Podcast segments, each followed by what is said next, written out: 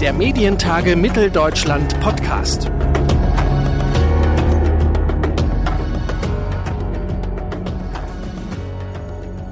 Hallo und herzlich willkommen zu einer neuen Folge des Podcasts der Medientage Mitteldeutschland. Die Reform des öffentlich-rechtlichen Rundfunks ist aktuell eines der medienpolitischen Themen in Deutschland. Wie sieht die Zukunft von ARD und ZDF aus? Auf den Medientagen in Leipzig diskutieren wir natürlich auch über dieses Thema. Mit dabei auch Professor Dr. Kai Gnifke, Intendant des Südwestrundfunks und derzeitiger ARD-Vorsitzender. Im Medientage-Podcast sprechen wir vorab über seine Reformpläne für die ARD, die Zusammenarbeit mit dem ZDF und darüber, wie sich das Programm der ARD unter seinem Vorsitz weiterentwickeln soll. Ich sage Hallo und herzlich willkommen. Kai Knifke. Hallo, grüße Sie. Herr Knifke, was bedeutet das aktuell, was bedeutet das konkret, wenn Sie sagen, nicht jeder muss mehr alles machen können, bezogen auf die Landesrundfunkanstalten? Es bedeutet nicht mehr und nicht weniger als der größte Reformprozess in der Geschichte der ARD. Weil bislang war es so, dass alle neuen Landesrundfunkanstalten, die in der ARD zusammengeschlossen sind, eigentlich mal alles gemacht haben. Jeder macht alles und das war auch ganz prima und auch gut, aber das schaffen wir nicht mehr. Und deshalb haben wir uns jetzt fest vorgenommen, und wir sind mittendrin in diesem Prozess, dass wir uns viel mehr Arbeit teilen und dass wir viel mehr zusammenarbeiten. Denn nur so werden wir es schaffen, zwei Dinge zusammenzubringen, die ganz, ganz schwierig zusammenzubringen sind, nämlich journalistische Exzellenz und betriebswirtschaftliche Effizienz. Das ist der tiefere Sinn, weshalb wir uns zu diesem Kurs entschieden haben. Wie können denn dann konkret Kompetenzzentren und Arbeitsteilung in einem Verbund von, Sie haben es ja auch selber gesagt, neun unabhängigen Sendern funktionieren? Denn wenn ich jetzt zum Beispiel in die Politik gucke, die ja auch immer wieder Kritik übt, kann man ja auch auf der anderen Seite sehen, die Politiker, die auf der anderen Seite fordern, es muss eingespart, es muss verschlankt und optimiert werden. Und so verstehe ich Sie, da gehen Sie ja auch durchaus mit. Die gleichen Politiker sind doch dann auch zu Recht besorgt, wenn das heißt, dass zum Beispiel Arbeitsplätze oder Formate äh, sozusagen im Bereich der eigenen Landesrundfunkanstalt wieder eingespart werden müssen. Gerade wenn man so auf äh, regionale Krimiserien, das ist ja immer ein sehr, sehr beliebtes Beispiel, abschaut, die gibt es dann in verschiedenen Ländern. Warum gibt es die dann nur noch an einem Standort? Also wie wollen Sie diese Diskussion führen und wie sehr lassen sich denn dann auch die einzelnen Anstalten da reinreden? Zunächst einmal müssen wir uns ganz deutlich vor Augen führen, die Politik ist in einer anderen, in einer deutlich besseren Situation. Ein Blick auf die aktuelle Steuerschätzung für Bund, Länder und Kommunen sagt, in fünf Jahren wird die öffentliche Hand über 20 Prozent mehr Budget verfügen. Über 20 Prozent mehr in fünf Jahren. Meine aktuelle Steuerschätzung in Anführungszeichen sagt mir, wir werden in fünf Jahren keinen Cent mehr haben. Das ist eine sehr, sehr andere Ausgangsposition. Das Steueraufkommen wächst automatisch mit der Inflation.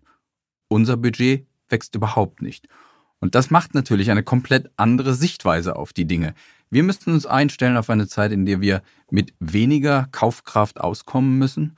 Und das wird bedeuten, dass wir natürlich auch Dinge weglassen müssen. Das, glaube ich, müssen wir allen Akteuren im Bereich der Medienpolitik deutlich machen. Es wird nicht gehen, dass wir uns verändern und gleichzeitig alles so lassen, wie es ist. Aber es muss ja nicht schlechter werden, sondern den Kurs, den wir jetzt eingeschlagen haben, ist ja der Kurs, dass wir inhaltlich noch stärker werden, dass wir noch, noch mehr Exzellenz bieten und gleichzeitig effizienter werden. Ich nehme mal ein Beispiel. Ähm, Sie haben die Kompetenzzentren angesprochen. Wir haben uns jetzt mal beispielhaft drei Felder vorgenommen. Im Bereich Klima, im Bereich Verbraucher und im Bereich Gesundheit. Da können wir sehr, sehr viel mehr zusammenarbeiten, ohne dass der regionale Charakter verloren geht. Weil eine Klimakatastrophe, die auf uns zurollt, die wird in Ostdeutschland nicht anders sein als im Westen oder in Norddeutschland nicht anders als in Bayern. Oder eben das Thema Verbraucher. Internetabzocke ist auch in Schleswig-Holstein genauso unangenehm wie in Baden-Württemberg. Oder eine Krankheit wie Arthrose wird in Bautzen nicht anders behandelt als in Bitburg. Da können wir doch Kräfte tatsächlich bündeln, effizienter werden und gleichzeitig journalistisch möglicherweise sogar noch an Exzellenz gewinnen. Das ist nur eines von vielen Beispielen, wo wir glauben, dass wir durch mehr Kooperation und Arbeitsteilung stärker werden können. Gleichzeitig erlebe ich, auch wenn wir jetzt sozusagen diese Diskussion ein bisschen auch mit dem Blickwinkel von außen, also von der Politik oder äh, der Gesellschaft auf den Senderverbund geführt haben, wenn wir jetzt sozusagen im intern in, in Ihrem Netzwerk der ARD bleiben und bei Ihrem Beispiel der Arthrose, die Bautzener möchten sich doch sehr viel lieber von den Dresdnern oder Leipzigern oder direkt in Bautzen verarzten lassen, als von jemandem in Schwerin, Köln oder München. In dem Bild gesprochen, wie lösen Sie denn sozusagen die interne Problematik? Denn das kennen wir ja aus den verschiedensten Organisationsprozessen. Wenn man einmal die Möglichkeiten hat und auch eine Größe einer Organisation, niemand will ja freiwillig etwas abgeben oder etwas weglassen. Oder ist das, erleben Sie das in Ihrem aktuellen Prozess anders? Naja, also wir haben ja nur gesagt, dass wir die Berichterstattung über Arthrose tatsächlich zusammenführen wollen. Aber deshalb wollen wir doch natürlich die Ärztin in Bautzen nicht arbeitslos machen oder das medizinische Versorgungszentrum in Dresden nicht antasten. Da werden die Leute natürlich weiterhin behandelt werden.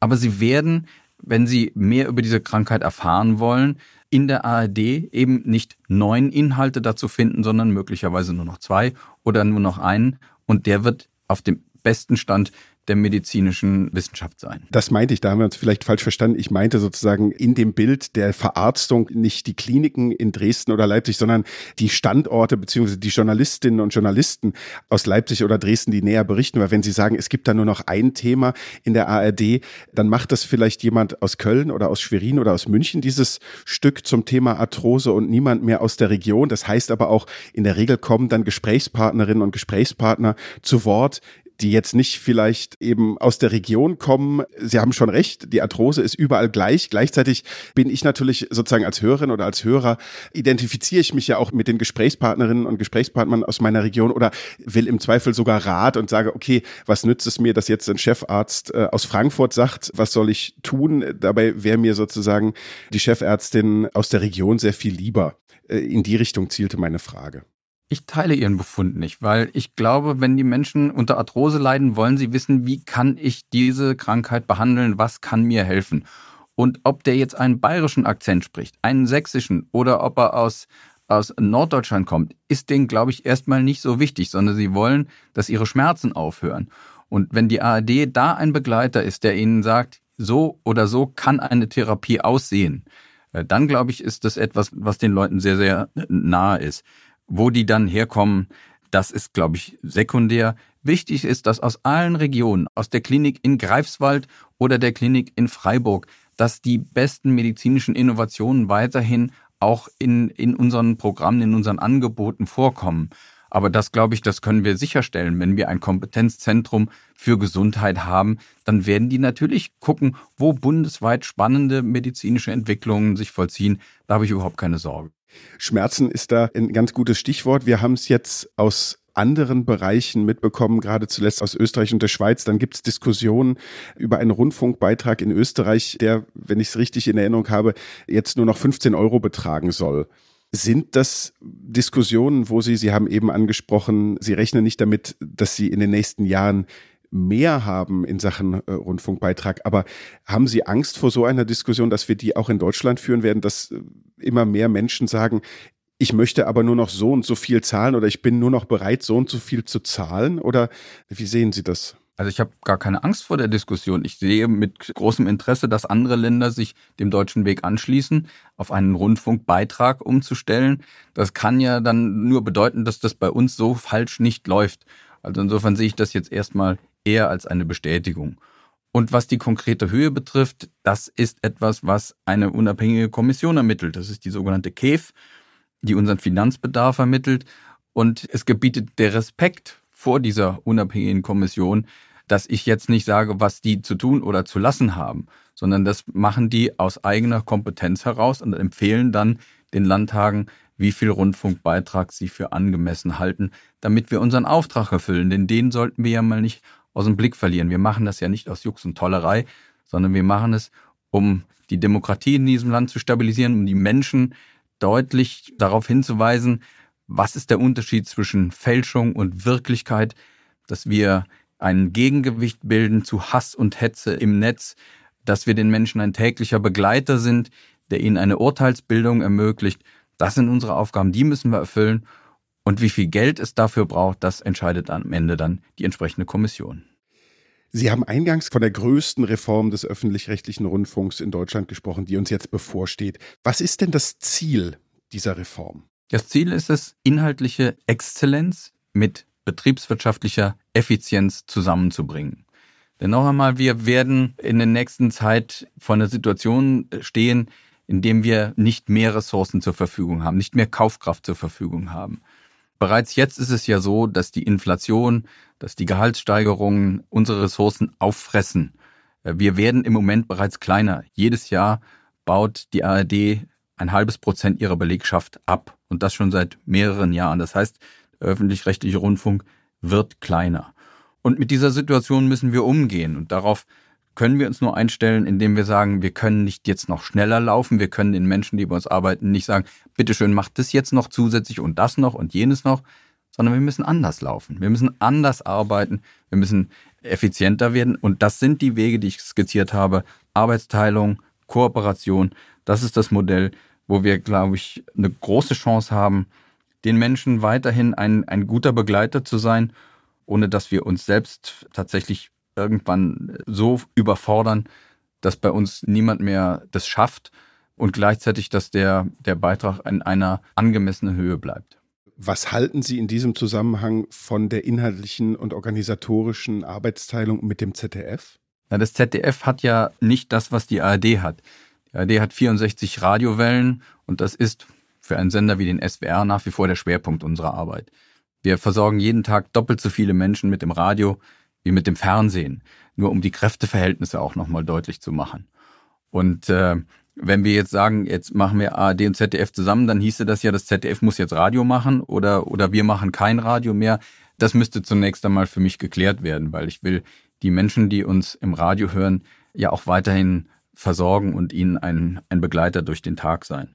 Und dann wäre der zweite Punkt, ob wir auf die dritten Programme verzichten zugunsten des nationalen ZDF, hielte ich jetzt ehrlich gesagt auch nicht so sehr viel davon, weil dann würde uns die Regionalität abhanden kommen. Das ist die DNA der ARD.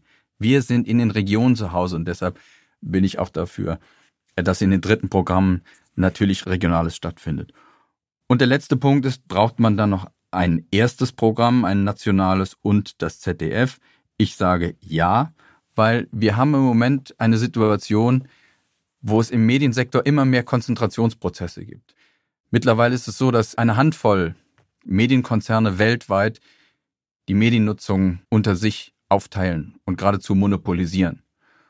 Und wir sehen gerade auf dem deutschen Medienmarkt, wie sich immer mehr Zeitungen zu großen Konglomeraten zusammenschließen und auch da Vielfalt abhanden kommt. Und in dieser Situation jetzt ohne Not auch noch zu sagen, jetzt machen wir es im Videosektor auch noch, dass wir Vielfalt einschränken, publizistische Vielfalt drangeben, das wäre nicht mein Weg. Das ist nicht der Weg, der uns in den nächsten Jahren gesellschaftlichen Zusammenhalt und eine lebendige Demokratie beschert. Aber wenn Sie das so beschreiben, Herr Knifke, also dass Sie sagen, auf das erste kann man schwer verzichten, die dritten Programme stellen Sie auch nicht in Frage. Dann, wenn wir dann noch mal zu meiner Frage vom Einstieg kommen, was bedeutet es konkret? Nicht jeder muss mehr alles machen. Stelle ich mir schon die Frage, was kann man denn dann einsparen in Größenordnung, dass das auch wirklich eine Auswirkung hat, weil es klingt ja eher so, als wollten Sie an allem festhalten. Nein, ganz im Gegenteil. Ich will die größte Reform in der Geschichte der AD und dafür bitte ich alle in der Medienpolitik verantwortlichen Akteurinnen und Akteure um Unterstützung. Die werden wir nämlich brauchen. Also, wenn wir in den dritten Programmen nicht mehr 24 Stunden rund um die Uhr jeder sein handgedrechseltes Programm macht, sondern wir uns auf regionale Kernflächen konzentrieren, etwa zwischen 16 und 20 Uhr oder 18 und 22 Uhr, äh, das wäre noch tatsächlich genau auszudiskutieren. Aber alles, was drumherum ist, dass wir das aus einer Hand machen, das wäre doch schon mal ein Schritt. Und so können wir das auch beim Radio machen. Äh, wir haben 64 hervorragende Radioprogramme, aber muss jedes dieser Programme rund um die Uhr spielen. Wir haben jetzt schon mit der, mit der Infonacht, mit der Popnacht, haben wir auch schon Flächen, die wir gemeinsam bespielen. Kann man diese Flächen möglicherweise ausdehnen, ohne dass uns regionaler Charakter unserer Hörfunkwellen verloren geht? Das sind doch Fragen, über die können wir nachdenken und da steckt noch Potenzial drin, aber ich will eines nicht, nicht vergessen. Das ist zwar für die, für die Hörerinnen und Hörer nicht, nicht sichtbar, aber Wir müssen auch bei den Verwaltungsabläufen, bei den Produktionsabläufen können wir auch sehr, sehr viel mehr Arbeit uns teilen und zusammenarbeiten. Und wir sollten zu einem Zustand kommen, wo eben nicht mehr neun Landesrundfunkanstalten ihre Gehaltsabrechnung und ihre Reisekostenabrechnung jeder für sich machen, sondern wo wir auch sag, da sagen, da können wir uns doch Arbeit teilen, das kann einer für die anderen vielleicht mitmachen. Also das sind die, die Dinge, die wir anpacken müssen. Und da steckt, glaube ich, auch doch einiges auch an Potenzial drin. Wie steht es oder wie stände es um ein gemeinsames Korrespondentennetz von ARD und ZDF? Halten Sie so etwas für sinnvoll? Dann rühren wir jetzt dann doch an der Frage, schmeißen wir die Läden zusammen? Weil das ist doch der Kern. Also gerade der Informationsbereich, der Nachrichtenbereich. Da ist es doch für dieses Land immer von Vorteil gewesen, dass es zwei große nationale Videoanbieter gegeben hat, die ihre unabhängigen, voneinander unabhängigen Quellen haben und hatten. Und daran würde ich gerne festhalten. Wenn wir das Korrespondentennetz zusammenlegen, dann, dann ist der Weg nicht mehr weit, alles zusammenzulegen. Gerade im journalistischen Kernbereich der Nachrichten, da würde ich ungerne und als aller, allerletztes auf publizistische Vielfalt verzichten wollen. Bis Ende April, wenn ich das richtig im Kopf habe, muss die ARD ja ihren Bedarf für die Periode ab 2025 bei der KEF abgeben. Welche Rolle, was würden Sie sagen, spielen dabei die Reformvorhaben, die Sie im Juni als Intendantinnen und Intendanten beschließen wollen? Ja, natürlich machen wir die Reformen nicht im luftleeren Raum. Natürlich machen wir die Reformen auch, um so gut es geht, auch unser Schicksal in die eigenen Hände zu nehmen, um zu gucken, was schaffen wir denn aus eigener Kraft? wie schaffen wir denn die gewaltigen Investitionen in Inhalt, aber vor allen Dingen auch in Technik, insbesondere bei der Mediathek, bei der Audiothek, damit wir eben die Mediennutzung in Deutschland nicht großen amerikanischen Tech-Konzernen überlassen oder gar chinesischen Firmen, die insbesondere im Bereich sozialer Medien sehr aktiv in Deutschland sind. Wollen wir denen dieses Land überlassen oder glauben wir, wir können denen einen deutschen Akzent entgegensetzen. Das wäre mein Weg. Dafür werden wir Investitionen brauchen. Wir werden so gut es geht versuchen, das aus eigener Kraft zu schaffen. Aber alleine damit wird es möglicherweise nicht reichen. Auf welchen Feldern, äh, nochmal gefragt, sehen Sie denn vor allen Dingen Einsparmöglichkeiten in der ARD? Auch auf die Gefahr hin, dass ich mich wiederhole. Wir müssen in den Verwaltungsbereich gehen. Wir müssen gucken, wo können wir Verwaltungsabläufe bündeln, wo können wir Aktivitäten tatsächlich einer anderen Landesrundfunkanstalt übertragen und ihr das Vertrauen entgegenbringen, dass sie das genauso gut machen wird, wie wir das bislang für uns selber gemacht haben. Wir müssen bei Produktionsabläufen gucken, wo können wir enger zusammenarbeiten, etwa auch bei Großveranstaltungen. Muss jeder seine eigenen Kapazitäten haben, um alles zu schaffen, oder können wir auch da stärker Kapazitäten poolen? In den Programmen habe ich es angesprochen, die Radioprogramme haben sicherlich noch Potenzial, dass wir einzelne Sendungen oder möglicherweise ganze Sendestrecken stärker miteinander teilen. Das müssen nicht immer alle neun sein, das können ja drei oder vier Landesrundfunkanstalten sein, die sich das teilen. In dem Bereich der dritten Programme sehe ich Potenzial.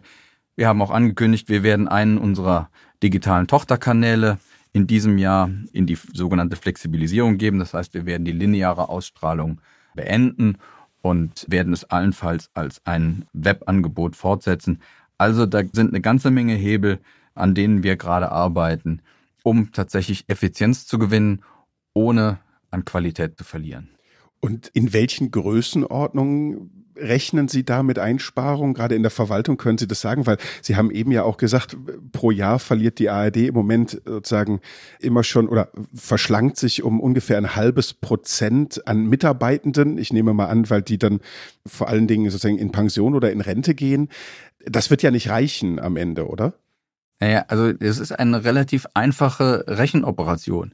Wir haben im Moment Steigerungsraten in unseren Sach- und Personalhaushalten, die zwischen 2 und 2,5 Prozent sind. Pro Jahr. Pro Jahr. So, die Inflationsrate liegt im Moment bei 8 Prozent. Wie gesagt, ist eine relativ einfache Rechenoperation also zu sehen, was dann uns jährlich jetzt schon an Ressourcen aufgefressen wird, die wir ja nicht on top kriegen. Wir können ja nicht wie ein öffentliches Versorgungsunternehmen einfach unsere Preise erhöhen, sondern unser Budget ist gedeckelt und damit müssen wir im Moment klarkommen.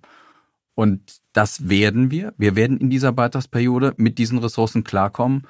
Und wie es dann in der nächsten äh, Beitragsperiode aussieht, das muss dann die KEF entscheiden. Die KEF hat ja unter anderem auf natürliche Fluktuationen bis 2030 verwiesen. Was meint die KEF damit genau und welches Potenzial, Kosten zu senken sehen Sie da bei diesem Hinweis? Naja, als nächstes Mal müssen wir gucken, welchen Auftrag haben wir, was müssen wir machen. Und Programm macht sich nicht von alleine, sondern dieses Programm machen Menschen. Ich kann also nicht einfach mit der, mit der Machete mal eben durch die Stellenpläne gehen und sagen, pff, wir schaffen das alles auch mit einem Bruchteil der Menschen, sondern Programm, insbesondere journalistisches Programm, aber auch fiktionales, sind Menschen, sind Menschen, die das machen. Die brauchen wir. Und deshalb kann ich nicht einfach sagen, ja, wir, wir schaffen halt einfach mal das Ganze auch mit der Hälfte der Mitarbeitenden das wird nicht gehen. Ich kann den Menschen nicht immer mehr zumuten. Gerade in der Zeit der Pandemie, als der öffentlich-rechtliche Rundfunk nochmal nachgewiesen hat, dass er wichtiger ist als jemals zuvor, haben die Leute gerade hier, ich kann für den Südwestrundfunk sprechen, ihr Bestes gegeben, haben gekämpft und gefeitet, damit wir den Menschen auch in diesen schwierigen Zeiten ein Begleiter geblieben sind. Die haben erkannt, wie dreckig es den Leuten da draußen geht und wie sehr wir in diesen Momenten für sie da sind. Und wir haben mit einem Viertel der Menschen, die nur noch plötzlich im Haus hier waren, alle Programme aufrechterhalten. Das war eine enorme Leistung. Das werden die Menschen uns hoffentlich nicht vergessen. Und äh, ich hoffe auch, dass es eine gesellschaftliche Akzeptanz dafür gibt, dass wir auch weiterhin in Zeiten, die möglicherweise nicht einfacher werden, für die Menschen da sein sollen. Wenn wir ein bisschen ins Programm schauen, Sie haben eben das Pooling angesprochen, also sozusagen einfach zu schauen, wie sehr kann man bei großen Sportveranstaltungen, Olympischen Spielen, Weltmeisterschaften, Europameisterschaften vielleicht auch zusammengehen, Infrastruktur sparen. Wird die ARD an Lizenzen für den Profisport sparen? Also vor allen Dingen und zuallererst den Fußball? Das ist immer der einfachste Weg, indem wir sagen, komm, wir kaufen weniger Sportrechte. Ich lese gerade mit großem Interesse die Diskussion, äh, warum denn die Rechte für die Frauenfußball-WM noch nicht vergeben sind. Ich kann es Ihnen genau sagen, weil die FIFA unglaubliche Preise aufruft. Und natürlich werden wir nicht jeden Preiswettbewerb einfach mitgehen und sagen, dann, dann zahlen wir das halt. Aber wenn wir für gesellschaftlichen Zusammenhalt da sein wollen, dann müssen wir auch da sein, wenn Deutschland zusammen feiert, wenn die Fußballfrauen ins Endspiel der EM kommen, wenn Gina Lückenkämper Europameisterin wird im 100-Meter-Lauf, wenn, so Gott will, die, die Fußballmännermannschaft irgendwann auch noch mal ein bisschen, bisschen erfolgreicher sein wird. Wir wollen auch zusammen feiern, wir wollen Sport, große Ereignisse zusammen zelebrieren, das gehört zu gesellschaftlichem Zusammenhalt dazu, gerade wenn es darum geht, auch jüngeres Publikum tatsächlich mit Videoinhalten zu begeistern, dann ist Sport ein unerlässlicher Faktor. Und deshalb werden wir selbstverständlich auch versuchen, bei Sportgroßereignissen dabei zu sein. Ich will mir nicht vorstellen, wie eine Berichterstattung über eine Weltmeisterschaft in Katar ausgesehen hätte, an der kein öffentlich-rechtlicher Sender beteiligt gewesen wäre. Hätten wir dann die kritische Berichterstattung gesehen, die wir gesehen haben? Ich glaube nicht. Wie hätte denn eine, eine Berichterstattung über Olympische Spiele in Peking oder in Sochi ausgesehen, ohne öffentlich-rechtliche Beteiligung, die nur noch gesteuert wird über das Internationale Olympische Komitee. Das will ich mir nicht vorstellen. Und ehrlich gesagt, eine Europameisterschaft im eigenen Land ohne Beteiligung der ARD will ich mir auch nicht vorstellen. Sie wollen die Mediathek durch Umschichten stärken. Wie sieht das konkret aus in den nächsten Jahren? Das ist das, was wir bereits im Moment tun, dass wir unter der Regie von Christine Strobel, der Programmdirektorin, für das erste in hervorragender Weise bereits, ähm, bereits tun, nämlich dass wir aus dem linearen Programm Mittel rausnehmen und sie in Produkte, die ausschließlich für die Mediathek sind, investieren. Ich gebe Ihnen ein Beispiel. Wir haben bei den politischen Magazinen oder auch beim Weltspiegel gesagt, wir entlasten die Redaktionen um mehrere Ausgaben pro Jahr und bitten sie mit den frei gewordenen Ressourcen längere Formate, Dokumentationen für ausschließlich für die Mediathek zu produzieren, weil insbesondere junges Publikum dort sehr, sehr stark Dokumentationen nachfragt. Und es war ein großartiger Erfolg. Die Abrufzahlen sind wirklich hervorragend. Die ARD-Mediathek hat in den letzten zwei Jahren eine, eine geradezu kometenhafte Entwicklung genommen. Und wenn wir nur mal spaßeshalber die Nutzung der ARD-Mediathek und der ZDF-Mediathek addieren, dann sind wir schon auf Augenhöhe mit Amazon. Und insofern habe ich da große Hoffnung und bin keineswegs äh, mutlos, wenn es darum geht, dass wir den Platzhirschen im Streaming-Sektor, nämlich Netflix und Amazon, auch irgendwann mal nicht nur näher kommen, sondern sie überholen. Weil es geht darum, wem überlassen wir Mediennutzung in Deutschland? Überlassen wir sie den ausländischen Tech-Konzernen, die ausschließlich nach Kapitalverwertungsinteressen agieren? Oder schaffen wir auch ein deutsches Gegengewicht, damit Menschen auch auf dem heimischen Medienmarkt das finden, was sie tatsächlich suchen? Das sagt Kai Gnifke, Intendant des SWR und aktuell amtierender ARD-Vorsitzender. Vielen Dank für das Gespräch. Sehr gerne. Vielen Dank auch an Sie. Auch bei den Medientagen Mitteldeutschland am 3. und 4. Mai nehmen wir die aktuellen medienpolitischen Debatten in den Blick. Von der Reform und der Finanzierung des öffentlich-rechtlichen Rundfunks über den European Media Freedom Act bis hin zur heiß diskutierten Presseförderung. Freuen Sie sich auf Speakerinnen und Speaker wie den sächsischen Ministerpräsidenten Michael Kretschmer, Heike Raab, Medienstaatssekretärin des Landes Rheinland-Pfalz und Vorsitzende der Rundfunkkommission, die stellvertretende Generaldirektorin Kommunikationsnetze, Inhalte und Technologien in der Europäischen Kommission Renate Nicolai oder Sigrun Albert, die Hauptgeschäftsführerin des BDZV.